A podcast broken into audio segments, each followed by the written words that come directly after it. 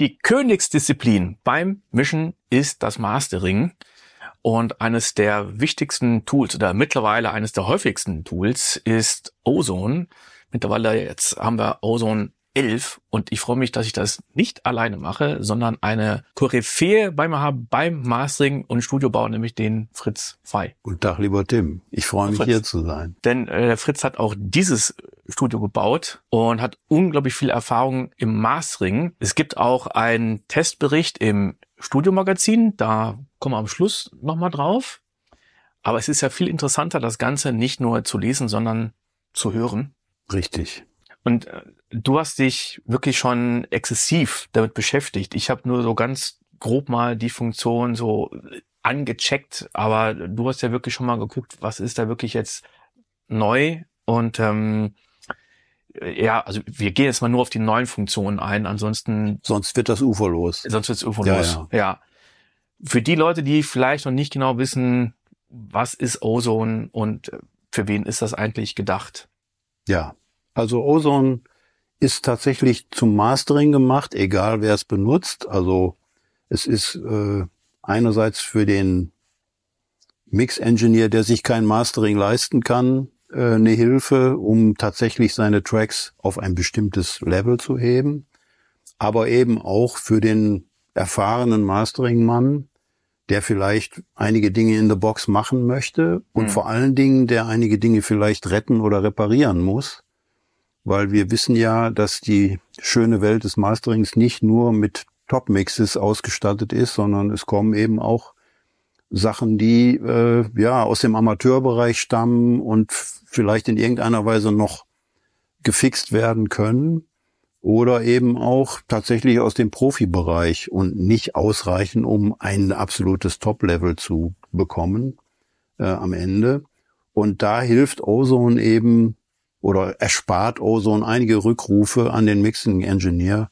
Kannst du mal die Vocals noch ein bisschen nach vorne ziehen oder mir ist, äh, mir sind die Drums nicht knackig genug oder ich würde da gerne noch was tun. Ähm, man muss natürlich immer so ein bisschen die Ästhetik im Auge behalten. Die meisten Mixer, egal auf welchem Level die arbeiten, die haben natürlich eine Absicht verfolgt bei ihrer Mischung. Ob sie die dann erfüllt oder erreicht haben, ist ja, steht ja auf einem anderen Blatt. Das heißt also, ich kann als Mastering-Ingenieur natürlich jetzt mit diesen ganzen Tools, die Ozone bietet, ähm, den Mix fast auf den Kopf stellen. Ich kann die Drums lauter, leiser machen, ich kann die Drums EQen, ich kann ähm, Energiepunkte setzen, ich kann automatische Nivellierung vornehmen, äh, natürlich auch komprimieren, das Übliche, was man mit allen Werkzeugen kann. Aber ich muss natürlich immer im Auge behalten, dass ich den Mix nicht so verfremde, dass er hinterher mein Mix ist und nicht mehr der Mix von demjenigen, der mir den gegeben hat. Also ich bin schon dem Mixing Engineer verpflichtet, ähm, auch seinen Style zu wahren und wirklich nur dann einzugreifen, wenn das auch im allgemeinen Verständnis der Mischung dann für alle in Ordnung ist. Also sowohl für die Musiker, die Beteiligten, für den Mixing Engineer und auch dann für mich letztlich. Ja, dann fangen wir doch mal mit dem mit dem STEM-Fokus an. Also wir haben ja, weil ich mich zuerst gefragt habe, wo ist denn die Möglichkeit? Ich habe es erstmal gar nicht gesehen. Also man sieht den Wald vor lauter Bäumen nicht mehr, aber ich bin ja auch ein Mann und ich sehe ja auch in einem vollen Kühlschrank oder im leeren Kühlschrank die Butter nicht. Hier oben ist es ja ganz klar zu sehen. Äh, da haben wir ja erstens den den Full Mix. Genau dann haben wir die Vocals. Dann die Drums. Drums und den Bass. Richtig. Das heißt, äh, wir können jetzt nicht sagen, wir machen Gitarre oder Pads oder Keys, sondern erstmal jetzt so die. Es gibt nur diese drei Sachen bisher. Genau. Das hat mit der, mit dem Fortschritt der KI zu tun. Ja. Äh, ich bin sicher, dass in einer kommenden Version diese Auswahl zu irgendeinem Zeitpunkt auch nochmal erweitert wird. Ja. Wir können es dann mal ausprobieren. Wir haben jetzt hier eine eine kleine Hausnummer, wo noch überhaupt nichts irgendwie gemastert wurde.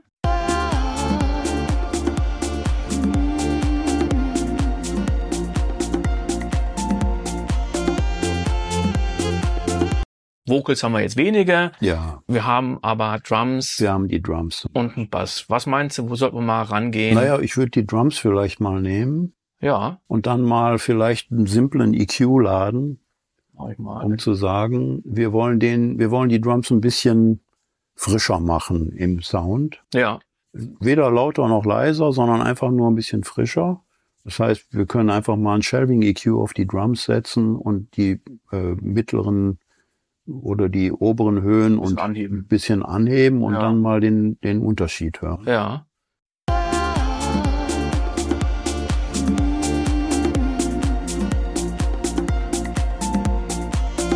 So, jetzt habe ich hier mal gerade 6 dB draufgeballert. Ja, das ist die maximale äh, Regel, der maximale Regelbereich, der, den es auch gibt. Und jetzt gebe ich nochmal unten ein bisschen Schub. Ja, genau. Einfach weil wir es können. Ich will, ich habe einen Shelf, Ja, der würde ja auch. aber. Muss weiter runter. Ach so, ne, ne, ich dachte, ich nehme eine Bell. Geht auch. Dann So. haben wir punktueller die Energie. Ja. Ah, wir machen es Das, so. wir können das auch so machen. Also das ist schon mal deutlich hörbar. Ja.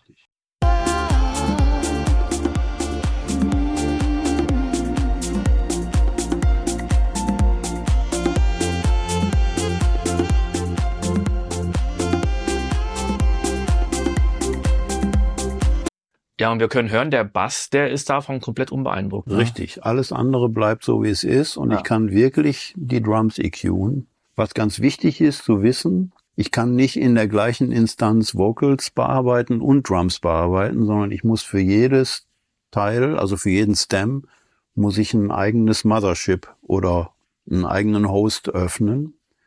Äh, Das ist dann halt eine Frage der Rechenleistung, wie, Ja. wie viel da geht.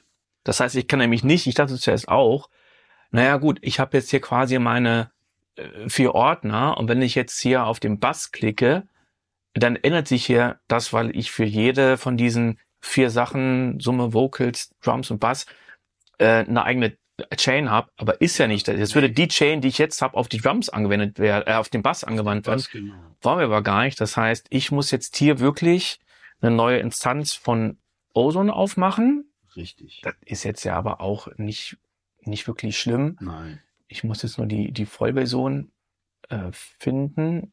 Da, ah, unter Mastering ist es. Ja, macht ja auch Sinn. So, und jetzt haben wir, Jetzt haben wir eine zweite. Und mit der können wir jetzt natürlich die Vocals zum Beispiel anfassen Ja. oder eben den Bass anfassen. Sowas ist halt ein Reparaturvorgang. Der Ja. ist jetzt immer damit verbunden, dass irgendwas nicht funktioniert hat. Das darf man nie vergessen. ja, Ähm, wobei es wäre jetzt unfair zu sagen, Ozone ist nur eine Reparaturkiste, weil die, es gibt ja auch gut klingende Sachen äh, und vor allen Dingen auch neue Ansätze, weil wir haben ja anfangs schon von dem neuen Modul Clarity gesprochen. genau. Und das ist eine interessante Geschichte deshalb, weil es ist ja ein dynamischer EQ, der eine gewisse Automatik beinhaltet und auf, ich weiß nicht, 250 irgendwas Bändern arbeitet und zwar mehrfach äh, pro Sekunde eben auch die Veränderungen äh, vornimmt.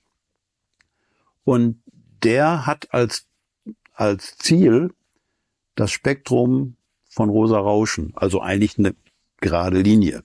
Mhm. Äh, die will man natürlich nicht.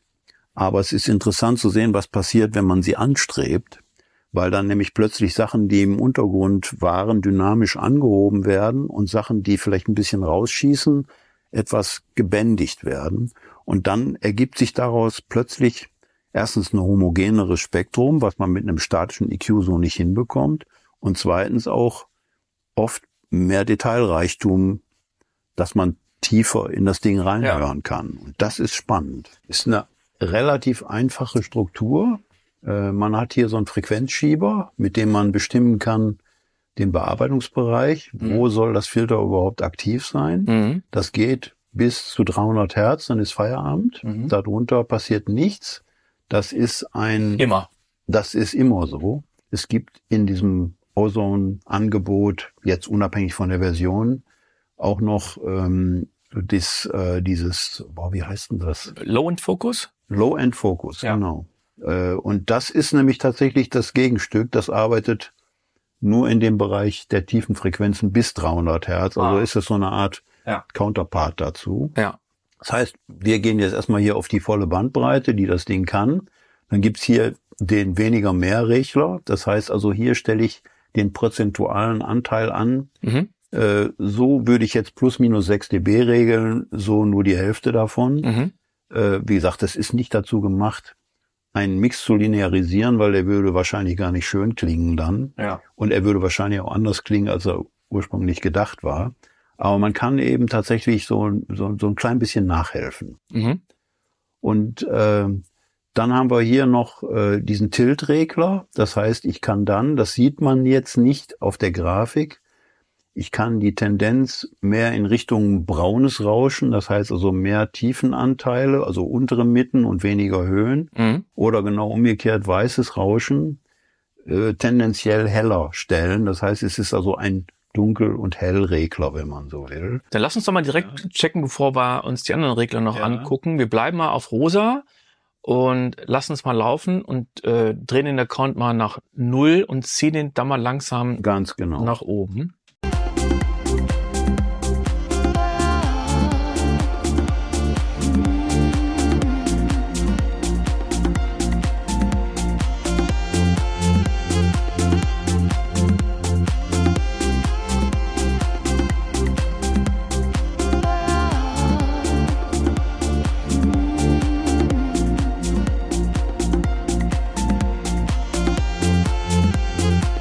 Also als du es gerade hochgeschoben hast beim Schieben, dachte ich so, naja, wenig Unterschied. Aber wenn man jetzt Wenn man umschaltet, dann merkt man, was er tatsächlich ja. an Gewichtung verändert im Spektrum. Und das ist das Spannende dabei. Und wir sind nur bei 52 Prozent. Richtig. Ne? Lass uns mal in die Vollen gehen. Ich finde das immer so geil, wenn Kinder irgendwas machen, die drehen immer voll rein. Wir sind die Kinder hier. Wir sind die Kinder jetzt, genau.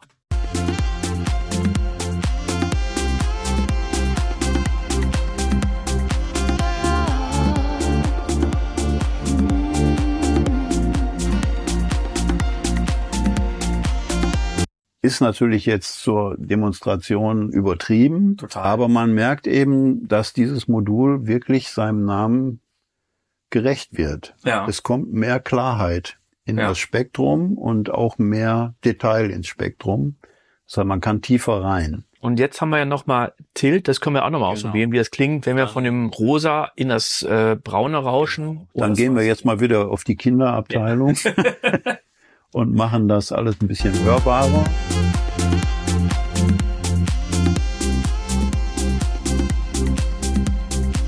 Das ist jetzt weißes Rauschen. Ja.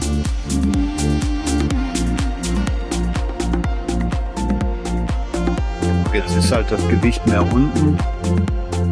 Und jetzt kann man halt sagen, was gefällt mir denn?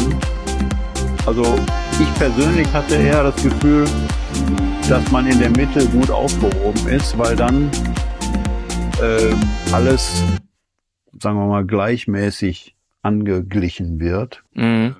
Und natürlich nicht mit 100 Prozent. Also das, Ja. ich weiß nicht, in welchem Fall man das brauchen würde. Ähm, aber das ist wirklich ein sehr spannender Ansatz, der alles, was man bisher über dynamische EQs und über äh, statische EQs weiß, äh, tatsächlich noch erweitert. Mhm. Also eine ganz neue Perspektive fürs Mastering, vielleicht auch fürs Mixing, wenn man Ja. schon von vornherein in sowas reinmischt. Ich würde halt in dem Fall diesen Regelvorgang immer an die erste Stelle der Kette setzen, damit alles andere später, äh, was an klanglichen Eingriffen möglicherweise dann wieder aufgehoben würde. Wenn Mhm. ich jetzt noch denke, ach, ich will aber diesen Bereich noch etwas betonen, dann betone ich den und dann macht Clarity das quasi wieder rückgängig. Ja. Also sollte ich erstmal Clarity diesen Angleichungsprozess machen lassen und dann danach mit anderen Elementen äh, in die eigentliche Soundbearbeitung gehen. Das ist doch schon mal ein geiler Tipp, Clarity an den Anfang zu packen. Absolut, ja. Ich habe da äh, hier auf dieses ganz unscheinbare Teil mal geklickt. Ja. Da verbirgt sich nämlich noch eine, ich will jetzt nicht sagen Sensation, aber ein weiteres Highlight von Ozone, nämlich zu Stereo und mit Zeit Mhm. oder MS-Bearbeitung kommt jetzt auch noch Transient Sustain. Das heißt, Stereo und Mitzeit hatten wir schon und Transit Design Äh, Ist- Transient Sustain, Sustain. Ah, Ganz ja, wichtig. Genau. äh, weil Design ist wieder was Äh, anderes. richtig. Äh, aber Transient Sustain ist quasi eine weitere Bearbeitungsmöglichkeit. Und in der Theorie ist es so, wir haben ja im Mastering mit Stereosignalen zu tun. Das heißt, äh, es ist leichter vorstellbar, wenn man sich ein Schlagzeug anguckt oder nur eine Snare Drum, dann würde man sagen, Transient, das ist die erste, die ersten paar Millisekunden Attack mhm. und der Ausklang der Snare ist Sustain. Mhm. Das auf ein Stereosignal angewendet, wo Keyboards, Gesänge, Bläser, Streicher, alles Mögliche ist, äh, ist natürlich etwas heikel, sage ich mal. Wir können Gott sei Dank ja auch äh, durch diese Delta-Funktion, die in fast jedem Modul vorhanden ist, auch ähm, nur das hören, was das Ding tut, also ja. was das Modul tut. Und dann kann man auch eine ungefähre Vorstellung davon bekommen, was macht denn Transient Sustain äh, mit meinem Signal, wenn das so komplex ist, das Signal. Und das ist so, ich will das so beschreiben, so ein Stereosignal hat ja auch eine gewisse Impulshaftigkeit. Äh, es gibt ja immer Energiepunkte durch einen Bass, durch eine Gitarre, die einen Ansatz schlägt oder durch Vocals, die einsetzen. Und diese Signalanalyse findet im Hintergrund statt. Das heißt, der Anklingbereich von solchen Energiepunkten, der wird dann isoliert. Das heißt, ich kann den auch separat bearbeiten oder eben nur den Ausklangsbereich, was in den meisten Fällen effizienter ist. Mhm. Äh, wir können das gleich mal durch die Delta-Funktion hören, was das tut. Ich weiß nicht, ob Clarity vielleicht die richtige äh, Funktion dafür ist, aber ähm, vielleicht macht man das mit MQ, da ist es ja, am, ja. am, einfachsten genau. zu machen. Wir hören mal in den Track rein.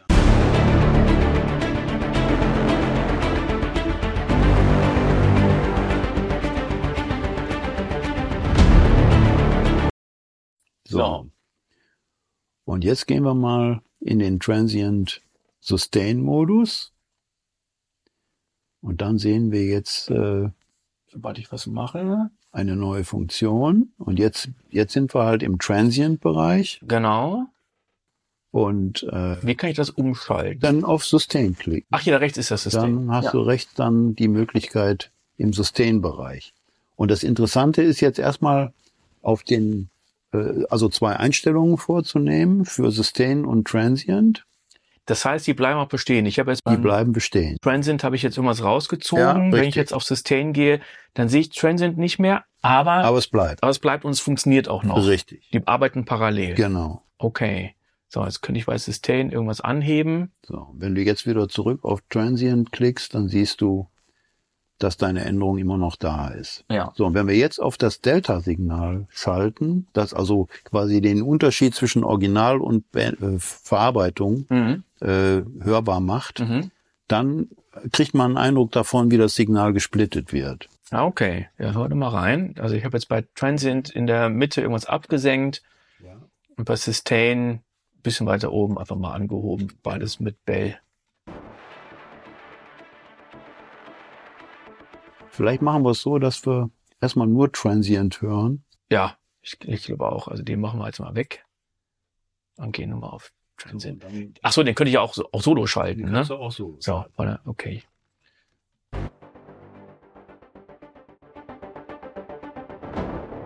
Jetzt könnte ich natürlich auch mal die Transients ein bisschen betonen, ne? Genau.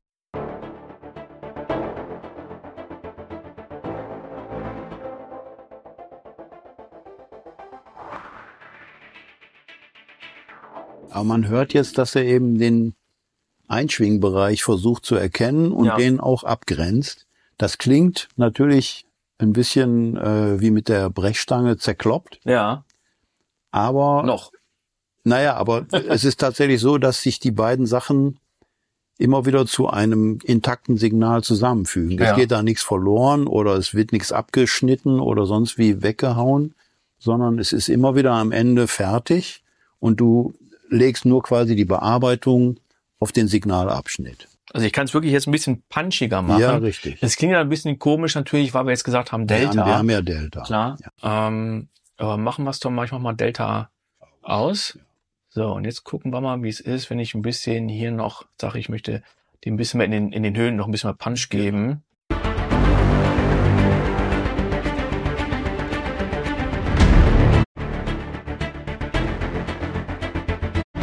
Ja, wenn man, wer das nicht hört, der ähm, Gehört zu leise, oder? hört vielleicht nicht hin. Ja, ja. Also natürlich merkt man das. Ja. Äh, das Interessante ist halt, da habe ich mich auch wieder gefragt, ich erzeuge da doch so ein irgendwie kaputtes Signal. Wie, wie geht denn das? Hm. Aber es ist tatsächlich so, dass das Signal wieder vollständig intakt zusammengefügt wird und dann wirklich der EQ nur auf diesen, auf diese Staccato-Anschläge wirklich so richtig wirkt. Äh, Im umgekehrten Fall würde man jetzt so ein Transient rausnehmen und dann nur den Ausklang vielleicht mit mehr Wärme oder so versehen, dass dann die langen getragenen Sachen, warp, dann äh, ein bisschen wärmer kommen. Das ist halt jetzt immer so ein bisschen programmabhängig, wie gut das funktioniert. Und das Allerwichtigste, man muss ja auch immer einen Grund haben, warum man das macht. Ja. Weil man mastert ja nicht, um seine Technik zu demonstrieren, sondern um dem Song irgendeine Form von Inszenierung zu verpassen. Ich könnte es bei einer Kick zum Beispiel vorstellen, dass man sagt, man hat jetzt eine Kick, die, der eigentliche Kick da drin, der, der ist wunderbar, aber der, der Ausklang, der macht zu viel Boom, dass man sagt, die, die ist irgendwie zu fett und dass man dann sagt, ich nehme den Dann nimmt man den Ausklang so ein bisschen raus. Genau. Das Genau. wäre, oder man kann auch so ein bisschen Räumlichkeit reduzieren, wenn man im Ausklang jeweils so eine, so einen Dip irgendwie macht. Ja, Wenn man jetzt übers Schlagzeug redet, würde man wahrscheinlich wieder Stem-Focus bemühen und dann da die Funktion einsetzen, weil du, wir können ja jetzt nur aufs Schlagzeug auch diese Transient Sustain Genau. Geschichte anwenden. Könnten jetzt zum Beispiel den Drums mehr Punch geben oder mehr Sustain geben in einer bestimmten Farbe. Da sind also eröffnen sich sehr, sehr viele Möglichkeiten und ähm, ich habe immer so ein bisschen Angst, dass die Leute dann meinen, sie müssten, ja, ja. weil man muss gar nicht. Äh, es ist immer, wenn man an einem Song arbeitet oder an einem Album arbeitet, ist immer ganz klar, äh, was dient dem Song und was dient der, der Albuminszenierung und vor allen Dingen, äh, was will der äh, Kunde auch hören als Ergebnis, was erwartet er vom Mastering noch. Ähm, aber wir sind ja hier auf dem Wege, jetzt die Dinge äh, brachial äh, zu demonstrieren, damit man weiß, worum es überhaupt geht. Mhm. Und dann muss jeder für sich entscheiden, wann er solche Funktionalität überhaupt sinnvoll einsetzen kann. Ja, wo ich mir das auch gut vorstellen kann, gar nicht im Mastering, sondern wenn man jetzt mit Loops arbeitet, die man jetzt gekauft hat.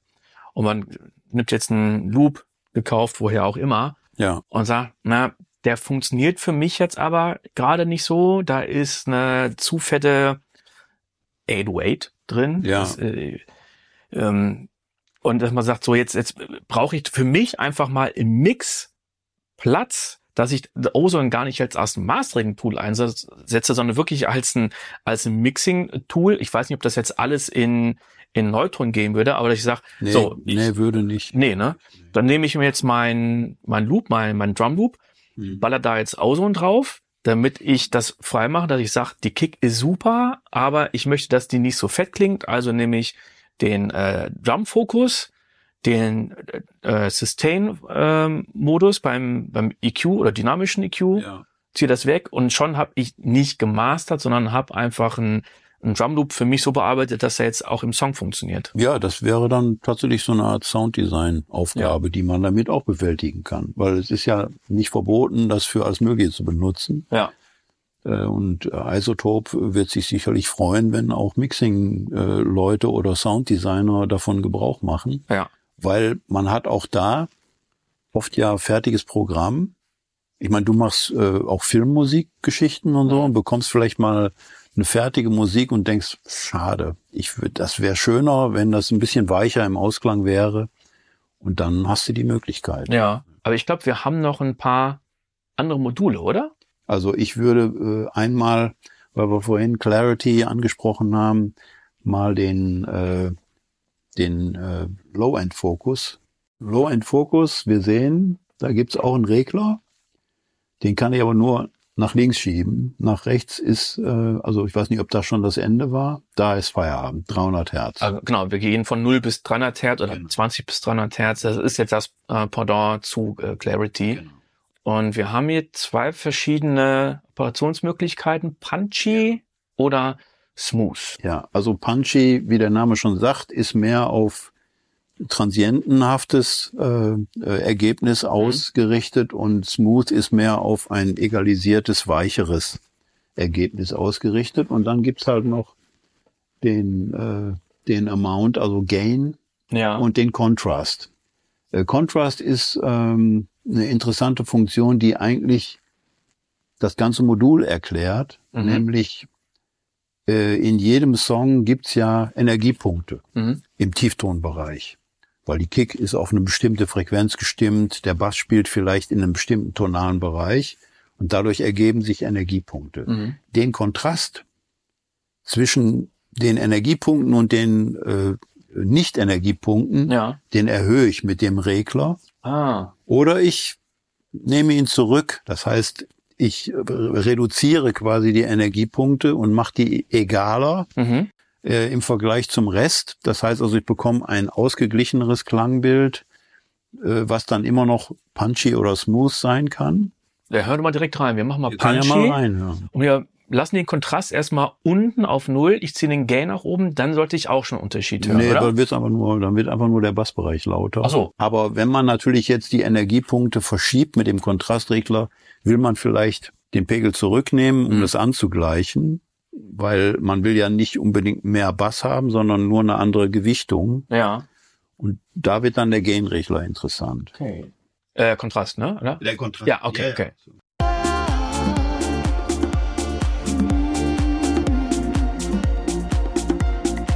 Verstärkt jetzt die Sachen, die eh schon stärker in der Energie sind, noch weiter. Ja.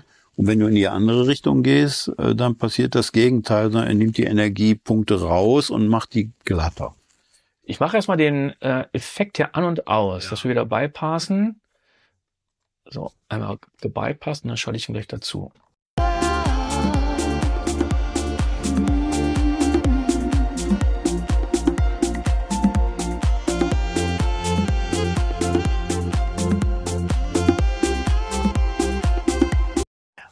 Das ist ja mega vertörbar. Es klingt ja wirklich so, also wenn das Ding gebypasst war, irgendwie, dass äh, Kick und Bass, also äh, ich weiß nicht, wie wir das bei der Nummer gemacht haben. Ich glaube, wir haben den Bass auch gesidechained, aber es klingt so, als würden die Kick und der Bass sich einfach abwechseln, aber relativ konstant sein. Und wenn ich jetzt den Kontrast anmache, habe ich das Gefühl, Kick, Pause, Bass, Pause, dass die wirklich auch zeitlich voneinander irgendwie getrennt sind. Das ist ja krass. Wir hören noch mal kurz rein. Also nochmal bypassen dann an.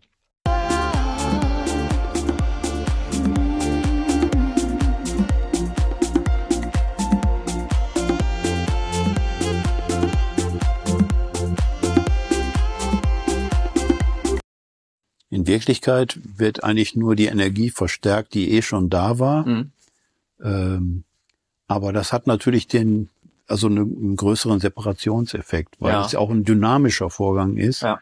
Äh, sobald die Energie weg ist, fällt ja auch die Regelung zusammen Ja, und fällt wieder quasi auf normal. ja. Und sobald wieder die Kick spielt oder der Bass spielt, werden diese Punkte wieder stärker angehoben. Wenn du jetzt das Gegenteil machst, Stimmt, gute Idee. ne, dann müssen wir nur schauen, ob wir dann vielleicht Gain bemühen müssen, um den Klangeindruck noch zu Ja. halten. Wir wollen ja auch mal wieder in die Kinder Kinderabteilung gehen. Genau. So viel rauf, wie es geht, so viel runter, wie es geht.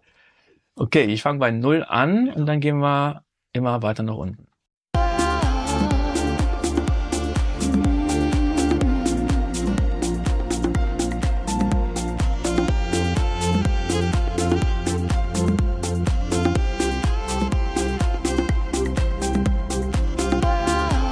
Ja, das ist echt krass. Jetzt haben wir eine stehende Basslinie schon fast irgendwie, ne?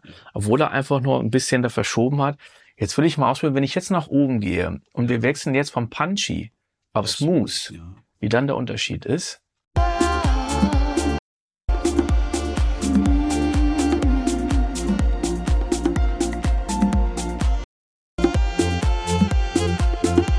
Taft und mehr Ja. Bewegung. Ja, stimmt. Und bei Smooth ist einfach alles ein bisschen subtiler und glatter. Also ob ich so ein bisschen Attack und Genau. Release ein bisschen, bisschen länger hab. Ja. Ja, Im Zusammenwirken mit Clarity, da wird jetzt ein Schuh draus, äh, wenn man jetzt eben auch noch im Bereich der oberen Frequenzen noch mehr Durchsichtigkeit erzeugt, dann hat man plötzlich ein sehr, sehr tief durchsichtiges, transparentes Klangbild und vorher äh, war es vielleicht eher so ein bisschen langweilig, Ja. ein bisschen so dahin plätschernd, sag ich mal. So machen wir es doch mal. Dann äh, nehmen wir doch mal die beiden Brüder, Low in Focus und Clarity und geben Clarity einfach nochmal, ich glaube, wir waren vorhin bei 30 Prozent, wo wir sagten, das, das klingt gut. Okay, ich, ja, ich fasse jetzt noch mal langsam rein, dass wir den Unterschied hören.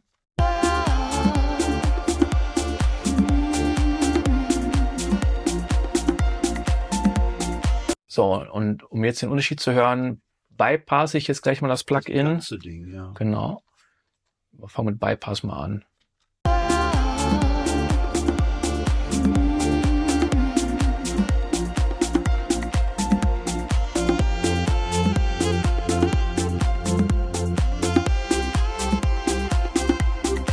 Dann Das- hört man, dass sich da alles Mögliche öffnet und äh, durchsichtiger wird und das ganze Ding wir- wirkt dynamischer, obwohl es ja nur ein, mal, ein kleiner Eingriff ist. Mhm. Und das macht dann schon mal beim Mastering was aus. Ähm, da muss, jetzt, muss der Mixing-Engineer jetzt herhalten. Der hat dann eben nicht für diese Transparenz gesorgt im Mix, aber ich kann sie eben im Nachhinein noch begünstigen oder sogar herstellen. Und äh, damit kann man natürlich dann auch mal Leute beeindrucken.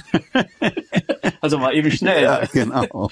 Ist, ist glaube ich, aber auch ein Tool, wo man echt vorsichtig sein muss, Ja. dass man das nicht übertreibt. Da ist es, glaube ich, mega wichtig, dass man entweder viel Erfahrung hat oder so den einen oder anderen Referenztrack hat. Jetzt nicht nur innerhalb von Ozone, sondern auch zum AB-Vergleich und sagt, ah, ich bin jetzt ein bisschen drüber. Richtig, richtig. Der, äh, der Masterassistent, der hat ja diese AB-Möglichkeiten auch. Mhm. Du kannst ja eigene Referenzsongs laden und kannst sogar Loops bestimmen. Äh, Die werden automatisch schon festgelegt.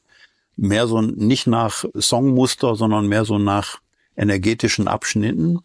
Und dann kannst du sagen, ich will also nur diesen, ich sag mal, nur den Bridge-Bereich immer wieder als Loop laufen lassen im Hintergrund und kann dann AB vergleichen. Das ist manchmal hilfreich, wenn man sich messen will mit anderen, weil, ähm, sagen wir mal, Referenzen hört man eigentlich nicht, um so zu klingen wie die anderen, Mhm. sondern um zu wissen, wo stehe ich denn selber mit Mhm. meinem Sound? Ist der konkurrenzfähig in gewisser Weise äh, zu dem, was ich jetzt als Lieblingsreferenz habe? Die Enttäuschung ist manchmal groß. Da denkt man schon, man wäre wer weit wie weiß, wer weiß wie weit gekommen und hört dann eine Top-Produktion und denkt, ach du Scheiße. Ja.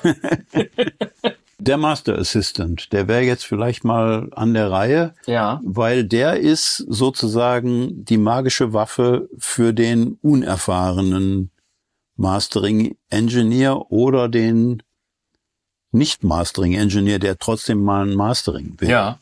Und jetzt, äh, damit wir ihn äh, überhaupt aktivieren können, müssen wir ihm jetzt mal was vorspielen.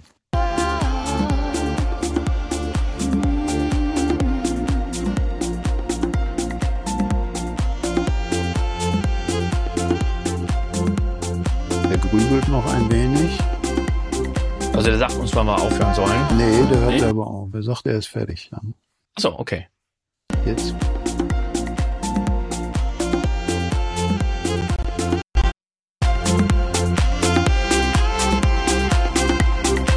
Oh, okay, als erstes ist es lauter geworden. Ja. Er hat allerdings, ähm, das macht er natürlich von alleine. Ja. Er hat natürlich jetzt das Ding, wie man sieht, in die Rock-Kategorie eingestuft. Er guckt also automatisch, in welche Kategorie das kommt? Ja, aber er vertut sich manchmal auch, Okay. weil es ist definitiv keine Rocknummer. Nee. Ähm, aber wir könnten die jetzt zum Beispiel auf Pop umschalten Ja. oder auf R&B oder so, also es ist ja wahrscheinlich eher Pop. Ja. Äh, dann macht er automatisch Anpassungen dafür. Ja. Jetzt kommt der interessante Teil. Ja. Wir sehen also, wie stark wird die tonale Balance erzwungen, Mhm. äh, wie laut wird das Ding, Mhm. wie laut ist die Stimme im Mhm. Verhältnis, ganz wichtig bei vielen Vocal Tracks, ja. Mhm. Und dann siehst du halt hier noch so ein paar Parameter, ähm, wo du eben tatsächlich ähm, noch in die Dynamik, in die in die äh, Stereobreite und so weiter. Auch der Clarity äh, Amount ist da als Regler vorhanden und der Stabilizer, den wir oder Stabilizer, den wir noch gar nicht besprochen haben. Ja. Äh, das ist ja noch so ein automatischer EQ, der aber mehr so als Mastering EQ zu betrachten ist. Mhm. Äh, und der geht auch über das gesamte Spektrum äh, im Gegensatz zu Clarity. Tonal Balance gibt's ja auch als einzelnes Plugin, was einem einfach nur die, die spektrale Verteilung anzeigt. Jetzt haben wir hier, Also- ah ja, den, den, den Equalizer, den wir aber auch noch, noch stärker reinfahren Also können. Ne? er hat ja jetzt äh, quasi, ich nehme mal an, dass er im Hintergrund jetzt einen dieser dynamischen, wir können ja die Kette mal angucken, was er überhaupt genommen hat. Dann sehen wir ja, was er macht. Genau, das ist ja eigentlich auch sehr cool, weil man jetzt denken könnte, ich habe jetzt nur ein paar Schieberegler und Makros, aber ich kann nicht wirklich eingreifen. Das Doch. kann ich. Ich kann die Kann Kette sehen. Ich Ja. weiß genau, was das Ding gemacht hat und was er benutzt. Ähm, er ist nach meiner Erfahrung immer tendenziell etwas zu laut, Mhm. äh, wenn man jetzt die realen Loudness-Targets anguckt.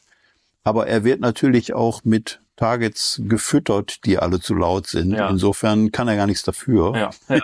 Er richtet sich nur nach dem, was die Mehrheit tut. Und das ist leider sich nicht um die Loudness-Targets kümmern. ja. Stimmt. Also wir haben jetzt hier erstmal ein Das ist einfach ein EQ. EQ, dann haben wir Impact. Ja, Impact ist ja so ein dynamisches Modul, Mhm. Was bestimmte, also auch Impulse hervorhebt in unterschiedlichen Frequenzbereichen, nämlich in diesen vier Bändern da, Mhm. die ja auch im Übergang bestimmt werden können. Mhm. Ne, dann haben wir den Imager. Mhm. Das heißt, er hat im Mittenbereich ein bisschen breiter gezogen. Mhm. Äh, dann kommt Clarity, kleiner Amount. Ungefähr bei 25, so wie wir den auch schon eingestellt hatten. Richtig. Ja. Und der Stabilizer oder Stabilizer, muss ich glaube, richtig ausgesprochen. Dann haben wir noch einen dynamischen EQ. dynamischen Da Equalizer. setzt er gerne mal so ein paar Punkte.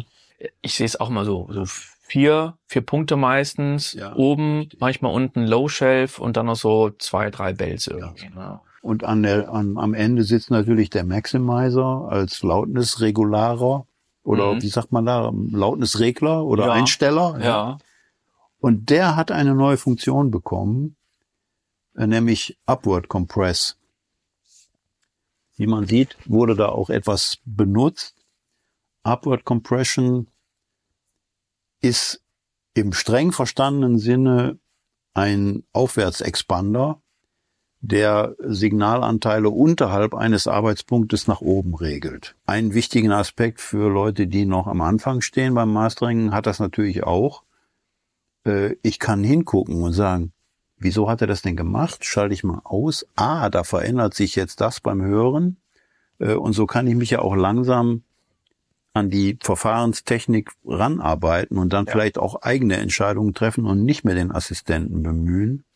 Weil der Assistent ist natürlich ein Generalist, Hm. weil der basiert ja auf der Fütterung mit Tausenden von Top 40 Hits, die er alle irgendwann mal vorgespielt bekommen hat, im wahrsten Sinne des Wortes, Mhm. und daraus dann seine Entscheidungen ableitet. Das ist keine besonders individuelle Entscheidung, die der Mastering-Ingenieur treffen würde, sondern eine, die auf den Mainstream passt. Ja, Mhm. das heißt, ich kann mich, das ist auch eine Gefahr natürlich am Ende, äh, dass ich vielleicht zu unauffällig im Meer von Mainstream bin, äh, wo ich vielleicht mit einem Song herausstechen könnte. Mhm. Also es gibt immer noch Gründe, warum Mastering-Ingenieure vielleicht doch daran arbeiten sollten und eben kein Automat, was der Assistent natürlich ist. Aber man darf auch ähm, dem Hersteller insofern ein Kompliment machen. Er sagt ja nicht, das ist dein Master, sondern das ist ein guter Startpunkt. Das soll ja nicht dazu dienen, Mastering-Ingenieure arbeitslos zu machen Mhm. Weil diejenigen, die sich kein Mastering-Studio leisten können, die machen dich sowieso arbeitslos. Ja. Das stimmt. so, wir haben eine etwas dynamischere Stelle von dem Trailer. Wir haben mal kurz rein und dann gehen wir in den Maximizer rein.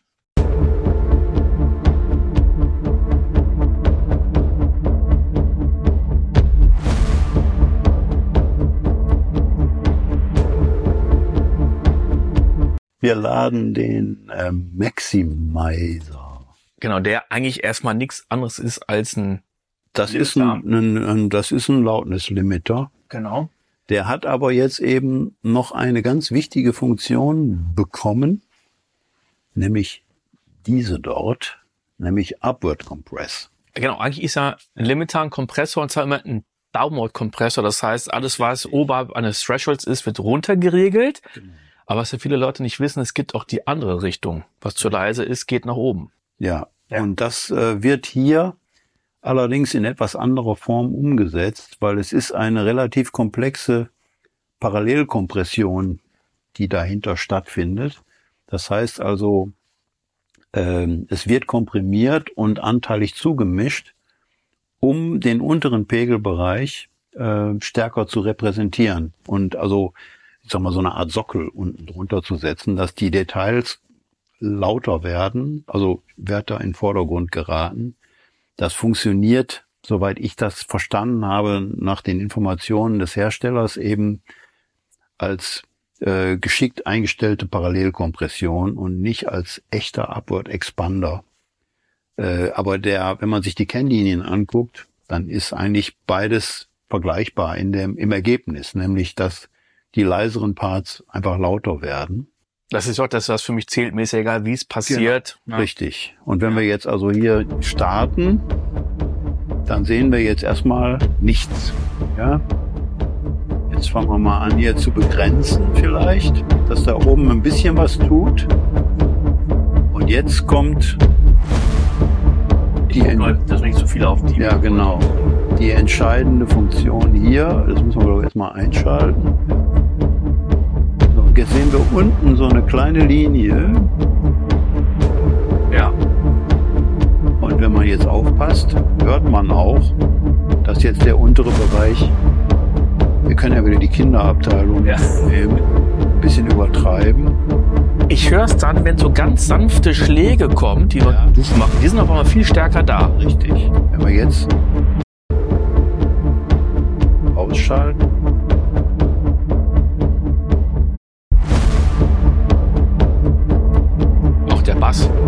sehr viel mehr Detail plötzlich im unteren Pegelbereich. Ja.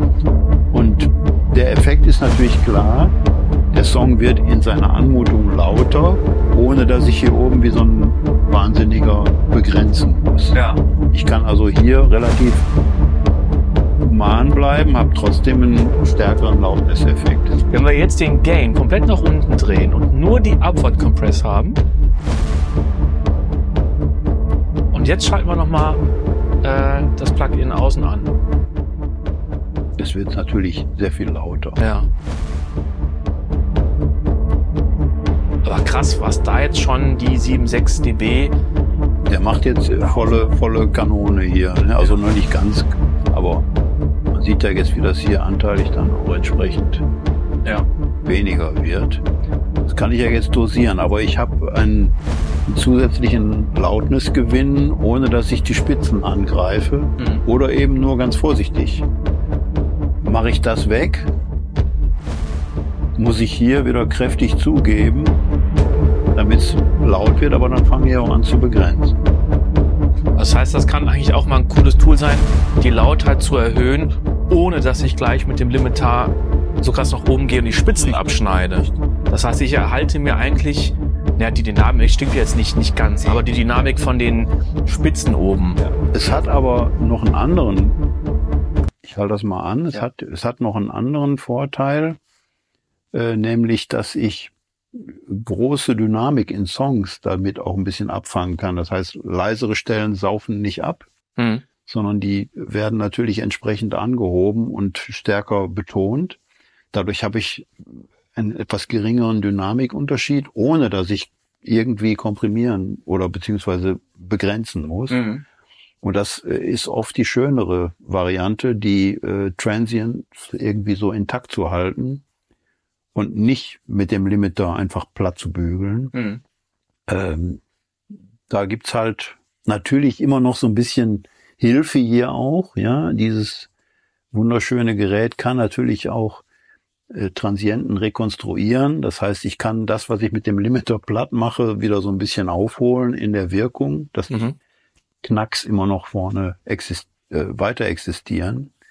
Ähm, man kann sich mit so einem Modul alleine schon relativ lange in so einem Video beschäftigen mit entsprechenden Klangbeispielen. Wir können ja jetzt, wir kratzen ja so ein bisschen an der Oberfläche ja. natürlich. Jetzt haben wir hier gar nicht so viele krasse Transienten in dem Beispiel. Genau, das kommt ja. jetzt noch hinzu. Wenn ich jetzt einen echten starken Drum-Part habe, äh, dann merke ich natürlich auch, wie kaputt der geht, wenn ich zu stark begrenze. Mhm. Und dann kann ich ihn entweder wieder hier rekonstruieren oder ich hole etwas Lautnis-Eindruck mit dem Upward Compress auf und lasse den Limiter mal ein bisschen Piano machen. Mhm. Also das ist äh, eine sehr, sehr gute Ergänzung, die es vorher nicht gab, mhm. die jetzt in der Version 11 eben auch neu dazugekommen ist. Also neu haben wir Clarity. Richtig. Dann haben wir zwar nicht neu, aber überarbeitet den äh, Master Assistant. Ja, der hat dieses Dashboard bekommen, was ich sehr gelungen finde für ja für nach so diesem mehr weniger äh. Das ist mir zu viel, das möchte ich betonen, das möchte ich abschwächen. Das finde ich ziemlich gut. Äh, und wer dann noch weiter ins Detail will, der schaltet einfach auf die Mastering-Kette um. Und wie gesagt, Maximizer haben Maximizer wir noch, haben wir, Upward, Upward Compress, ganz wichtig. Transient und Sustain. Richtig, auch wichtig. Und Stamp Focus natürlich. Oh ja, ja als ja eine ganz tolle Erfindung, wenn man so will, äh, da reinzugehen und tatsächlich klanglich zu bearbeiten. Mhm. Was noch nicht geht, ist Dynamik zu arbeiten. Also ich kann diese Stimme nicht komprimieren. Mhm. Bislang nicht. Vielleicht kommt ja. Ozone 12 und wieder mit neuen Überraschungen. Davon gehe ich eigentlich aus, weil hier ist ja, ähm, das ist ja ein nicht nur ein Mastering, sondern auch ein wirklich äh, extrem umfängliches Problemlöserpaket, mhm. dass ich so tief strukturell in Sachen eingreifen kann. Das äh, konnte man sich vor, weiß ich nicht, vielleicht vor fünf Jahren noch nicht vorstellen. Äh, und Ozone ist ja in dieser Hinsicht über deutlich mehr als 20 Jahre weiterentwickelt worden. Also ja. Ozone 1 gab es ja auch mal. Ja. Ich glaube, da haben die noch nicht so gezählt, bin ich aber nicht sicher. Äh, das stammt von 2001. Boah, krass. Ja, also und da gab's noch kein VST und sowas. Ja. Das war wirklich Standalone und der Fokus lag ja gar nicht auf dem Mastering, ne? Der lag auf dem Mastering, aber nicht für Mastering-Ingenieure, sondern für Nicht-Mastering-Ingenieure. Also für Musiker, die die Chance bekommen sollten, so zu klingen wie die großen Jungs im mhm. Prinzip. Ne? Und äh, das ist im Laufe der Entwicklungsphase immer interessanter auch für, ich sage mal, Profi-Mastering-Ingenieure geworden, weil die natürlich auch ständig mit Aufgaben konfrontiert sind, wo man dann das Gefühl hat, das kann ich mit meinem teuren Analogpark oder mit dem, was ich bisher so an Software benutze, nicht lösen. Mhm. Und da äh, finde ich, ist Ozone extrem stark, äh, dass man eben genau an diesen Stellen einsetzen kann, wo eigentlich Neumischen angesagt wäre. Und es ist äh, schon eine totale Arbeitserleichterung, wenn der, wenn der Mastering-Ingenieur diese Eingriffe machen kann, äh, weil er eben sofort auch erlebt, was sie verbessern oder verschlechtern vielleicht mhm. auch. Wenn ich sage, ja, die Stimme, die wäre schön, ein bisschen weiter vorne, aber noch schöner wäre, wenn sie etwas weniger zischelig wäre. Mhm. Ähm, das ist vielleicht noch ein Aspekt, den man mit dem äh, Spektrum, wie heißt er? Spektrum Shape oder Spectral Shaper. Ja. Äh, ich kann den einsetzen, um S-Laute in einer fertigen Stereomischung zu bearbeiten. Äh, weil manchmal weiß ich nicht warum, hört der Mixing Engineer diese Zischlaute nicht mhm. Oder hat sie nicht stark genug bearbeitet und dann heißt es eigentlich zurück mit dem Ding und neu machen. So kann ich mit dem Shaper mhm. tatsächlich nur in diesen Zischlautbereich eingreifen mit Stem Focus auf der Stimme. Ich kann mir das auch gut vorstellen. Jetzt reden wir ja fast immer über Musik. Ja. Wenn man sagt, so, jetzt habe ich aber irgendeine eine Filmmischung oder eine Doku-Mischung, da ist aber schon die ganze Mischung. Also sprich Musik und die Sprache. Ja. Und dann merkt man, ah, Sprache ist ein bisschen zu scharf. Tim, kannst du das mal ändern? Und kann ich sagen, mhm. schlechte Nachricht. Äh, ich hätte euch vor ein paar Monaten gesagt, nee, geht nicht. Gute Nachricht. Jetzt geht's. Ja, richtig. Also für dich ist so ein Paket, wenn du Filmgeschichten äh, vor der Brust hast, äh, mit Sicherheit auch an vielen Stellen hilfreich. Ja. ja und ähm, das, ich glaube, dass äh, Isotope in dieser Richtung weiter marschieren wird. Mehr Assistenz, mehr KI, weil die KI ist ja dann vor allen Dingen dafür verantwortlich, dass man bestimmte Signale in Stereomischungen extrahieren kann. Mhm. Wie das genau funktioniert, weiß der Teufel. Ich habe keine Ahnung. Ja, aber ich find's halt immer wieder verblüffend, wie weit man da schon eingreifen kann. Äh, wenn wir jetzt dann noch vielleicht weitere Elemente, ich weiß nicht, vielleicht kann äh, Ozone 12 auch ein Klavier erkennen mhm. oder eine E-Gitarre. Da gibt's natürlich viele Klangfarben. Ich weiß nicht, wie kompliziert das wird. Aber ich denke, wenn das äh, für diese drei Elemente schon geht, dann wird das vielleicht auch in Zukunft noch mit anderen Instrumenten gehen. Ja, wir haben ja nicht nur ein Video, sondern es gibt einen Testbericht, den es nicht ich geschrieben habe, sondern du, ja, richtig. der in deinem eigenen Magazin erscheint. Genau. Studiomagazin. Vielleicht kannst du noch kurz erzählen, für die Leute, die jetzt das Studiomagazin nicht kennen, wo kriegt man das? Was steht da drin? Was ist die Zielgruppe? Ja, also meine Zielgruppe sind Audioprofis. Also Leute, die wirklich genau wissen, was sie tun, die eben auch große Projekte bearbeiten, anspruchsvolle Projekte bearbeiten, die auf einem Level arbeiten, wo man eben hinkommt, wenn man über viele Jahre Erfahrung hat. Mhm. Äh, aber es gibt natürlich auch Leser, die da gerne hin möchten, die dann halt sagen, äh, da ist die Lektüre, da kann ich lesen, worüber die Kollegen sprechen, die schon da sind, wo ich gerne sein möchte. Also ich kann jedem das auch natürlich empfehlen, sich da mal reinzuarbeiten. Äh, das ist was anderes wie die immer gleichen Predigten darüber, wie ich tolle Vocals aufnehme und wie meine Gitarren so klingen wie. Äh, und wenn ich dieses Plugin benutze, dann bin ich halt innerhalb weniger Tage ein erfolgreicher Engineer und die ganze Diskussion kennen wir ja. ja, ja. Ich finde es auch klasse, dass es so viel Tutorial-Material gibt. Ähm, ich bin ja nun ein altes Semester und zu meiner Zeit, als ich angefangen habe zu lernen, da gab's nichts dergleichen. Bücher gab's und auch nicht viele und meistens englischsprachig. Und deswegen ist es eigentlich toll, dass man eigentlich zu jedem Thema irgendwie ein Video finden kann. Und wir versuchen halt so die Pyramidenspitze abzubilden. Was machen die Profis? Wie denken die? Was ist für die wichtig? Äh, den muss ich natürlich nicht erklären, wie man Vocals toll aufnimmt, mhm. weil das machen die jeden Tag. Mhm. Und die arbeiten dann vielleicht auch mit den Leuten, mit denen man gerne selbst auch arbeiten möchte. Und da bin ich als Redakteur halt mittendrin und kann eben auch immer wieder neu erfühlen, was gerade los ist in der Szene. Was, was passiert mit Atmos? Was geht da gerade ab? Wie transportiert man das nach Hause?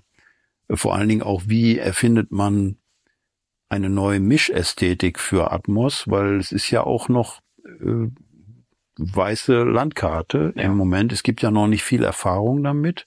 Steht ja alles noch am Anfang. Da bewegen wir uns halt. Was passiert als nächstes? Äh, wo arbeite ich? Wie, wie mache ich eine Aufnahme auf höchstem Niveau? Welche Mikrofone nehme ich dafür? all das, was man halt im Prinzip in der Profiliga so wissen will. Euer äh, Magazin gibt's ja nicht nur als Printausgabe, sondern auch noch als Digitalversion oder Auszüge. Ne? Es, wir machen halt so Teaser für auf unserer Website, aber jeder, der ein Printabo bei uns hat, bekommt auch Zugriff auf äh, eine Datenbank, wo diese Hefte alle als animierte blätterbare Magazine drin sind. Mhm. Da kann man sich dann auch selber auszugsweise PDFs runterladen und sowas. Dazu muss man halt Abonnent sein. Das ist auch der einzige Weg, Studio Magazin zu kriegen. Wir sind nicht am Kiosk, weil wir so eine kleine Auflage nur machen. Äh, man muss bei uns halt im Shop auf der Website ein Abo bestellen. Ja.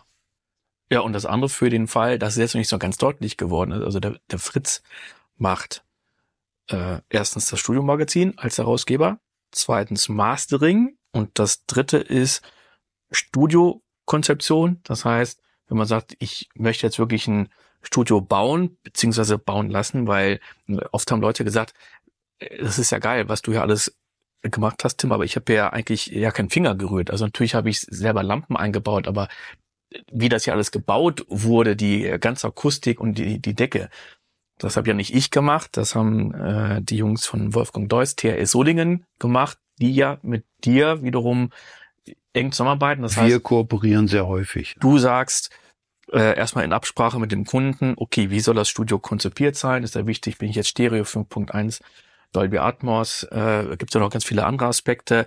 Das heißt, wenn ihr jetzt mal wirklich eine richtig gute ernste, sag ich jetzt mal, ernste Studioplanung wollt und sagt jetzt nicht, ihr habt ein Budget äh, für ein paar Akustikmodule und wollt wissen, wo die hinkommen, das kann man sicher anders machen, ne? aber du bist schon. Also man kann mir auch sowas fragen, ja. so ist das nicht. Äh, aber ich am meisten Spaß macht natürlich, so einen Raum von Grund auf zu konzipieren, hm. weil dann kann ich die Größe bestimmen. Äh, ich kann mit dem Bauherrn auch so einen Anforderungskatalog entwickeln. Am Anfang steht halt immer so ein Gespräch. Was willst du? Warum brauchst du das oder jenes? Ähm, du hast ja nun auch hier gleich äh, voll zugeschlagen mit Dolby Atmos. Ja, wenn schon, denn schon. Äh, und äh, das ist mit Sicherheit ein Markt, der Zukunft hat. Äh, auf die eine oder andere Art und Weise. Wo er sich hinentwickelt, glaube ich, weiß keiner von uns so mhm. richtig, aber er wird sich mit Sicherheit entwickeln. Und ähm, ich glaube, da hast du schon eine gute Entscheidung getroffen, dich dafür zu rüsten. Also alle Links packe ich in die Beschreibung. Zu Oso natürlich, zum Fritz Veit, zum Studiomagazin, falls ihr das Mastering haben wollt vom äh, Fritz. Oder ihr sagt, ihr braucht ein neues Studio, dann habt ihr auch alle ähm, wichtigen Infos in der Beschreibung. Dann vielen Dank, dass du die Zeit genommen hast. Ich danke dir für dein Hosting. Das hat Spaß gemacht und ich würde mich freuen, wenn wir noch mal ein anderes Thema. Äh, schreibt doch noch mal in die Kommentare. A, wie gefällt euch Ozone? Habt ihr das schon? Ihr könnt euch auch eine Trial-Version holen. Die geht, glaube ich, über 14 oder 30 Tage. Ja. Also wirklich mal lang genug, um jedes Modul auszuprobieren und zu gucken, ob ihr euch das holt, welche Version ihr davon nehmt, weil es gibt ja eine Standardversion, die Advanced und ich glaube noch eine. Die ja, Elements? die Elements heißt Elements. Die, ja. Da ist aber eben nicht alles drin. Ich habe jetzt mal ge geschaut. Äh, in der Einführungsphase war das äh, teilweise mal für weniger Geld zu haben. Jetzt kostet diese Advanced-Version, die natürlich am meisten Spaß macht, weil da all dieser ganze Zinnober drin ist, äh, die kostet jetzt, glaube ich, irgendwas 400 und Euro. Das ist ja immer noch unfassbar wenig Geld für so viel Funktionalität. Ja. Also du hast recht, es lohnt sich wirklich nur die. Natürlich, die einen oder anderen sagen, ist teuer, wenn man jetzt überlegt, was drin ist. Und ich finde auch, das ist die einzige Version, die irgendwie Sinn macht. Und äh, kleiner Tipp, äh, holt euch irgendein ganz günstiges Plugin von Isotope oder auch irgendwas kostenloses. Ich glaube, gerade gibt's nur den Equalizer ähm, äh, für lau. Kann man vielleicht sagen, ja, was soll das denn? Ich habe ja schon Equalizer, aber da drin ist ja auch schon die Transient Sustain Funktion. Dann ist man automatisch Kunde und bekommt von Isotope andauernd irgendwelche Angebote und das sind ziemlich oft ziemlich geile Angebote, wo man sehr viel Geld sparen kann. Ende des Werbeblocks. Ja, Ende des Werbeblocks, ja. also, vielen, vielen Dank fürs Zugucken. Das war jetzt echt eine sehr, sehr lange Episode. Gleichzeitig wette ich das äh, oder hoffe ich, das war sehr, sehr äh, informativ. Gebt mir mal ein Feedback dazu, freut mich auch und dann sage ich bis zum nächsten Mal. Ciao. Ciao und danke.